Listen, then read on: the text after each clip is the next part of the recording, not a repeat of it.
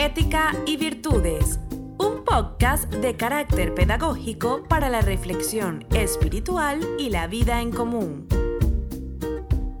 Ética y Virtudes, una guía diaria acerca de la noble moral y los más elevados ideales que debes arraigar en el alma para llevar una vida plena de afecto, solidaridad, justicia social y armonía con tu entorno. Y Virtudes es un podcast creado para ti por Fátima TV. En el nombre de Dios, el compasivo, el misericordioso. Hola, hoy queremos compartir contigo este nuevo episodio que hemos titulado La humildad, parte 2.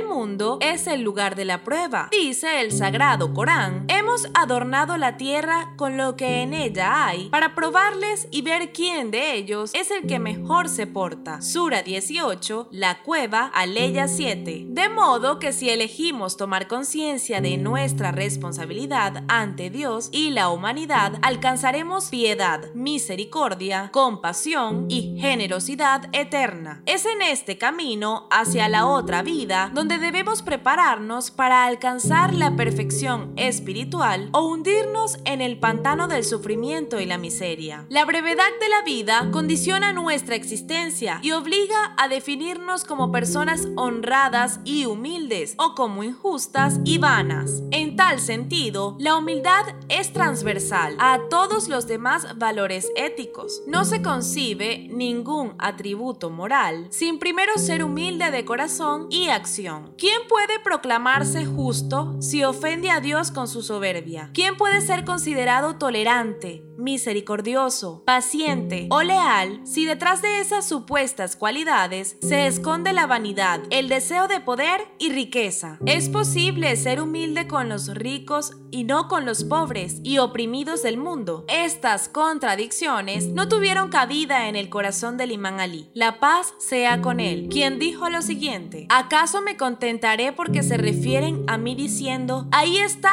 Amir al-Muminin, pero no comparta con ellos las de la época, o no sea un ejemplo para ellos en su dura forma de vida. Por Dios que no he acumulado de este mundo metal precioso alguno, ni he atesorado nada de riquezas, ni me he preocupado ni por un andrajo de mi ropa, ni he hecho posesión de un palmo de su tierra, ni tomado del mismo, sino en la medida del sustento diario de una burra estéril. La mejor adoración es la humildad absoluta ante Dios. Somos humildes cuando encontramos en nosotros la necesidad de adorarle y extender nuestras manos hacia el cielo durante la súplica. Caemos en un estado de profunda humildad al sentirnos envueltos por su hermosura, gloria y poder divino. Ese sentimiento de humildad es un claro signo de fe y debe extenderse también en nuestras relaciones sociales y en todos los ámbitos de la vida. Para ello, debemos erradicar por completo el egoísmo, el orgullo, la vanidad, la soberbia y el deseo exacerbado de éxito. La humildad fue uno de los atributos morales que definía el carácter del mensajero de Dios, la paz sea con él y su familia. Por ejemplo, no permitía a nadie caminar detrás de él, ni siquiera sus propios guardias ni compañeros. Una vez, mientras caminaba, algún uno de sus compañeros le siguieron. Él se dio la vuelta y les dijo, ¿necesitáis algo? Dijeron, no, solo queremos caminar contigo.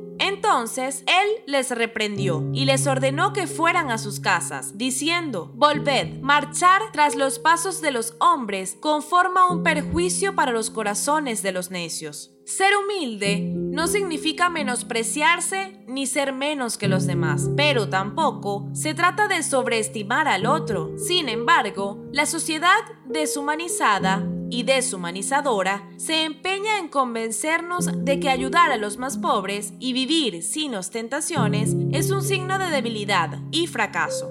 De la misma manera, nos inculca la idolatría hacia quienes detentan poder o autoridad.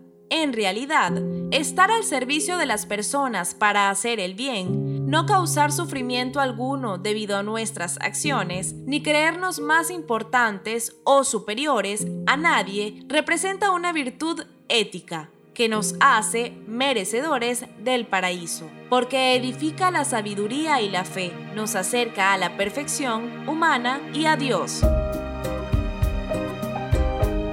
Hemos llegado al final de este episodio. Nos despedimos de ti con profundo afecto y respeto, seguros de que cada día compartirás con nosotros estas enseñanzas que abrirán tu corazón y tu pensamiento. Hasta mañana.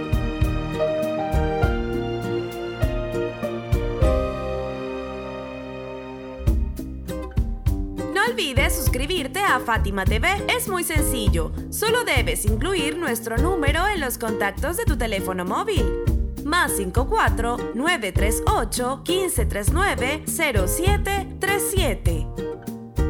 Envíanos un mensaje por WhatsApp con tu nombre y ya. Diariamente recibirás publicaciones interesantes que querrás leer y compartir.